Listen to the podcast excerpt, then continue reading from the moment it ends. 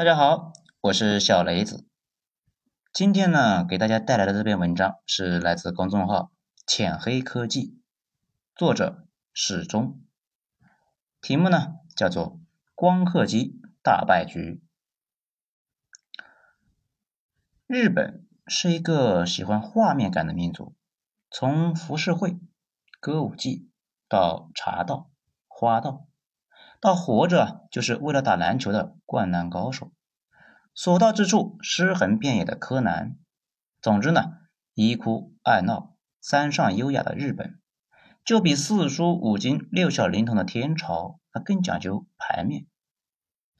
一九四一年冬天，那日本呢，飞机从云层中俯冲下来，直扑夏威夷的珍珠港。很多美国的军机呢，这个折翼都还没有来得及展开。就被摁在机场上的地面上那摩擦呀，直接就变成了折翼天使。牌面太美，不忍直视！直到今天，这都是行为艺术史中不可抹去的一笔。干这个事呢，日本的海军司令山本五十六内心呢，其实是有一万头神兽奔腾而过的。他是哈佛毕业的高材生，在灯塔国呢，那是实打实的生活过的。主张和美国作战的可以说是不了解美国的实力。美国生产力啊异常强大，海军的官员的行动那也是非常的敏捷。我是军人，只要陛下一声令下，我也会与美国作战。但是我们尽最大的努力，恐怕也只能够打上半年。这是山本开战前的原话。果然呢，半年之后，中途岛一战。美国开始了全面反攻。那个时候的美国，那究竟强在哪呢？二战前，日本的工业产值占世界的百分之三点八，美国工业产值占世界的百分之三十八点七。在底特律一条街的汽车呢，比全日本的日车都多。二战爆发之后，美国迅速把全国的工业能力转向了武器制造。从一九四一年到一九四三年，美军坦克产量从四千零五十二辆飙升到了两万九千四百九十七辆，这翻了五倍啊！二战期间，美国造出了二十六万二千五百二十四架飞机，在整体质量比日本高 n 个等级的情况之下，数量还超过了日本和德国的总和。而这些飞机坦克，美国啊。还不是自己用的，而是给英国、法国、北非战场、中国战场整个反法西斯战线一起用的，还绰绰有余啊！日本投降，二战结束的时候，美国呢突然就不用造飞机坦克了。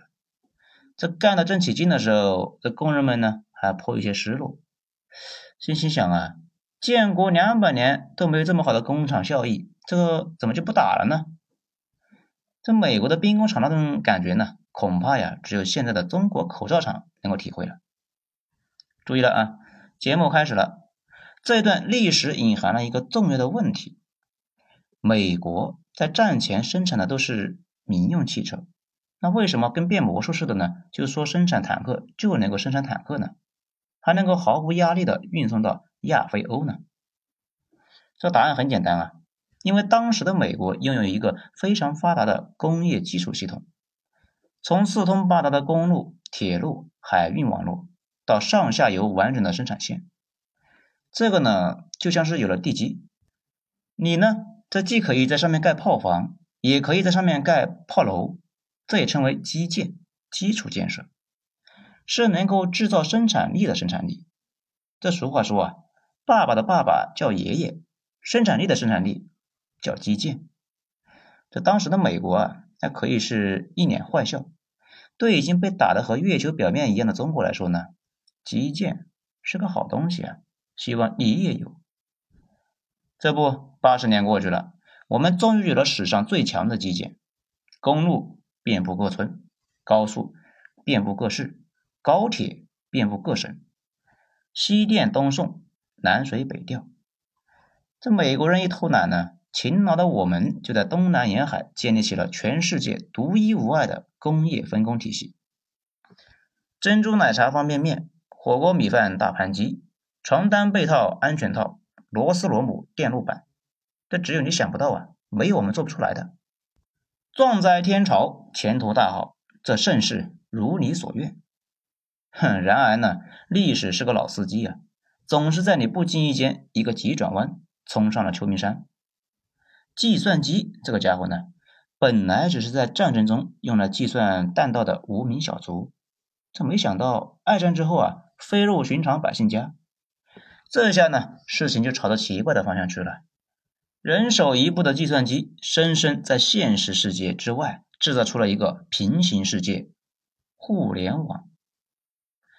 在互联网里面呢，什么山川河流、大海国境线之类的阻碍啊，全都被抹平了。人和人之间的交流，唯一的障碍只剩下文化和语言。正如一九八七年中国发出的第一封电子邮件里面，那是这样写的：“越过长城，走向世界。”啊，这个是原话。这个平行世界里面，每个人的脑海里面就开辟了第二战场，而且呢，像个泡泡一样越长越大。渐渐的，人们就抱着电脑、手机，每天分配在上面的时间那是越来越多。第二战场的战事呢，都快超过第一战场了，大有小三上位之势啊！那到了二零二零年，甄嬛就眼看就要逼宫皇后了，人们呢？突然就发现一个要命的事实：为物理世界所做的基建已经成千上百年了，为平行世界所做的基建才刚刚上路啊！那平行世界需要基建吗？既然是计算机创造出来的世界，最重要的基建之一，那当然就是计算力。从计算力的视角看这个操蛋的世界，你瞬间就有了一副透视眼镜，能够立刻读懂各个玩家之间的底牌。好了，接下来呢，钟哥就带你重温一下这些紧张刺激、干净卫生的计算力里程碑。先说啊，第一节，一场世纪大交易。在电影里面呢，主人公动不动那就和魔鬼做交易。现实世界中没有魔鬼，只有美帝。我们呢，只能够和美帝做交易。计算力的第一个里程碑。九十年代引进西方的芯片、PC 和操作系统，人们经常会犯一个错误，那就是把现在的问题简单的归罪于过去的某个选择。有关计算力，一个流传很广的判断就是：现在我们在芯片上落后于美国，就是因为啊，当年选择了造不如买、买不如租这个策略，导致我们大量的进口芯片养肥了英特尔。自己的芯片产业呢，却被彻底的摧毁。这也是现在很多人想骂这个联想、美的良心的逻辑出发点。目测啊，现在装满美国芯片的小米手机，那也有这个趋势。骂倒是没什么不对，钟哥呢不抬杠。不过啊，我很好奇，退回到过去，如果我们真的能闭关锁国，美的的芯片一颗都不允许进来，我们的历史。会怎样发展呢？有一点可能大概率的发生，那就是啊全中国人用到的高性能的个人电脑这件事情呢，可能会推迟十年，甚至呢更多。我们用的操作系统也大概呢可以参考朝鲜的红星操作系统。当然了，红星系统那也挺漂亮的哈。这里呢，我突然想到了雷军的故事。当年雷军加入金山。和裘伯君他们一起呢，完全靠自主研发，搞出了中国人引以为傲的 WPS。裘伯君呢，出席发布会的时候都是穿的中山装，说啊，中国人不能够没有自己的衣服，也不能够没有自己的软件。后来怎么样了呢？九零年代在和微软 Office 的交锋当中，这是一败涂地啊。那个时候正版 WPS 啊，四百八十元。正版的 Office 呢是九十七元，盗版的 Office 五块。就算 WPS 盗版也卖五块，可是上百个的国产司机研发的 WPS 当然不如几千美国车神研究的那种 Office 好用啊。老百姓们安装盗版盘的时候，可就把什么民族精神都抛在脑后了，哪个香就装哪个呗。也许啊，正是这段经历让雷军明白了。民族精神那是要有，但是前提要活到下一级。于是呢，在小米的创业过程中，他肯定不愿意在同一个地方摔倒两次。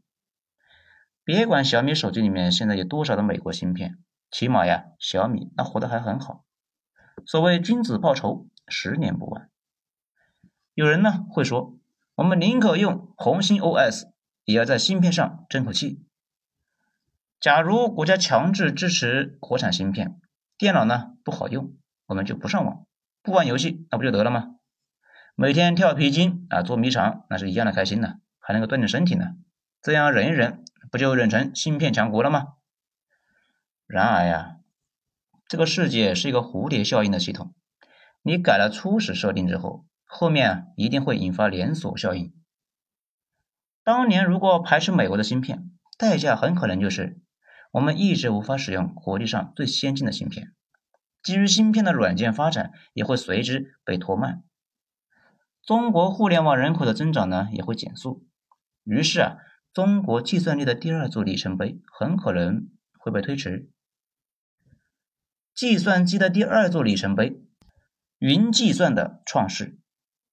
这里呢有一个很有趣的知识点啊，翻开历史，中国旧基建是由国家主导建设的，而新基建的历史却是由民企书写的序章。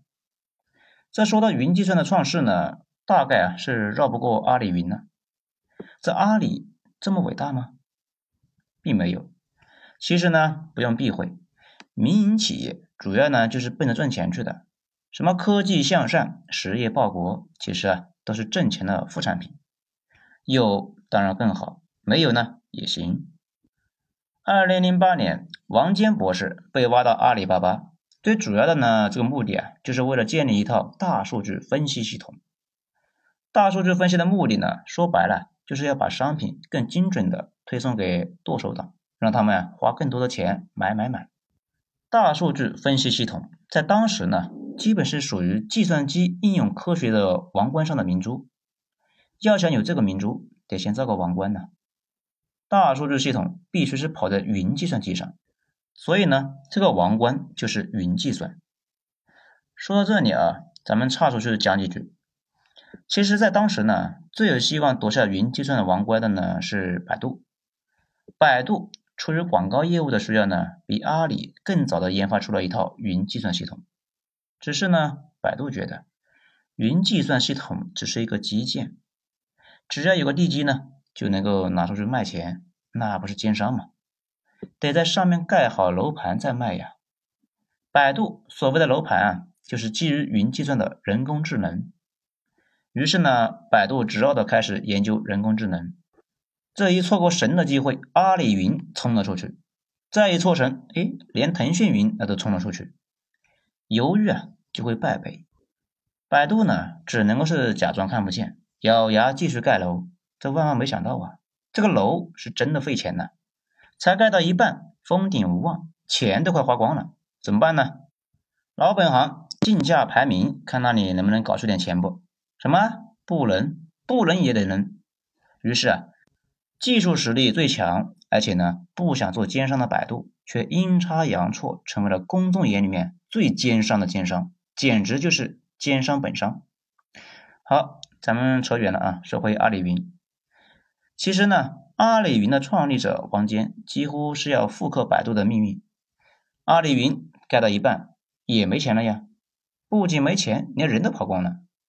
当时阿里云的员工的感觉呢，就像是一九三四年一个毛头小伙子刚刚是满怀信心的入了党，结果呢，党中央要战略转移，开始啊爬雪山过草地的长征。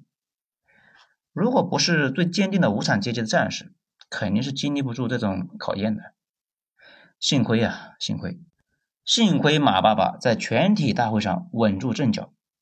我一年给阿里云投十亿，投上十年。到时候再看。实际上呢，王坚博士喊了五年的信仰，最后呢是被马云花十亿给捞回来的。所以呢，钟哥一直说啊，抛开金钱谈信仰就是耍流氓。只不过马爸爸退休之前的福报论，那不就是抛开金钱谈信仰吗？阿里云这群疯子呢，死去活来一折腾呢，客观上却给全中国建立起来一个云计算的底座。当然了，如果说中国的云计算机底座呢，仅仅只有阿里云，那是不客观的。应该这样说，在中国最大的云计算底座下，阿里云的鼓舞下，一众的大公司和创业者都开始坚信云计算这条道路，敢于把命运赌在其上。用人的话说呢，就是阿里看到钱了，大家呢都想分一杯羹。于是啊，众人拾柴，腾讯云、UC、金山云、百度云、华为云、电信、天翼云这一阵的英雄啊，冲出了历史的尘埃，踩着更多如今已经泯灭在时光洪流中的成千上万的云计算机的厂商的尸骸，杀了出来。直到这个时候呢，他们才顾得上喘口气，回望太平洋对岸。亚马逊、微软、谷歌形成的美的云计算机的基础设施开始呢全球扩张。而在这千钧一发的时候啊，中国云计算机企业拍马赶到现场。这最先起跑的呢是阿里云，还有很早就有出海的 UC，还有靠着游戏碾压世界的腾讯。还有，在两千年左右就完成了国际化的华为，都迅速顶住了美国云计算机的厂商的进攻，在世界的棋盘上圈住了属于自己的地盘。这了解了以上呢，我们再回过来看中国计算力的一个历史，这来路啊就很清晰了。如果不是当年借助美的的芯片，让 PC 在中国普遍的家庭里面快速的普及，就不会有上亿的互联网人口。也不会有如此多的网购、游戏玩家和内容消费者。如此呢，阿里巴巴也就不会有冲动去建立大数据分析系统。阿里云在二零零八年创世的可能性呢，就会大大降低。在这一波美国云计算机公司在全球扩张的浪潮当中，我们呢很可能要签一个辛丑条约之类的。这条约一签，想再翻身有多难？可以参考。一九零零年，回到我们的话题啊，总结成一句话，应该是在历史的长河中，我们呢用芯片的代价争取了宝贵的时间，换回了世界顶级的计算力的基础设施——云计算。那你会说，那芯片这一刻我们就永远补不上了吗？哼，别急，故事还在继续。好，下一章咱们接着讲。谢谢大家的收听，我是主播小雷子。